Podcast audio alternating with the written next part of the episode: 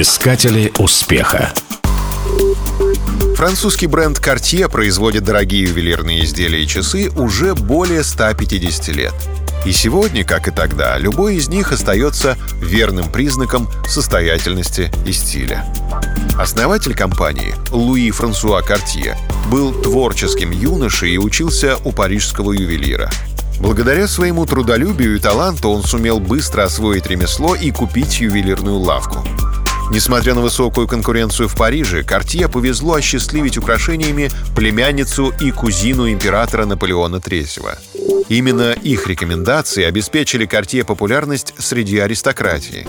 Причем, несмотря на растущее количество заказов, ювелирные изделия Картье никогда не повторялись. Считается, что Луи Картье был первым ювелиром, который начал использовать платину в украшениях.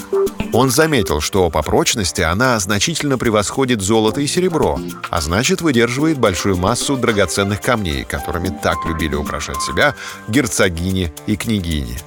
По-настоящему всемирное признание фирма заслужила в 1902 году, когда принцем Уэльским была приобретена корона Картье. Именно она украшала голову Эдуарда VII. Даже Николай II регулярно делал у Картье официальные заказы.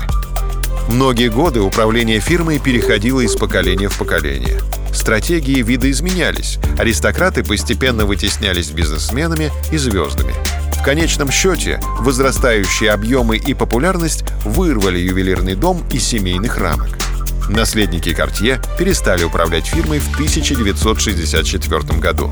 Но, к счастью, несмотря на массовое производство и принадлежность к крупному концерну, бренд все еще не утратил своей привлекательности.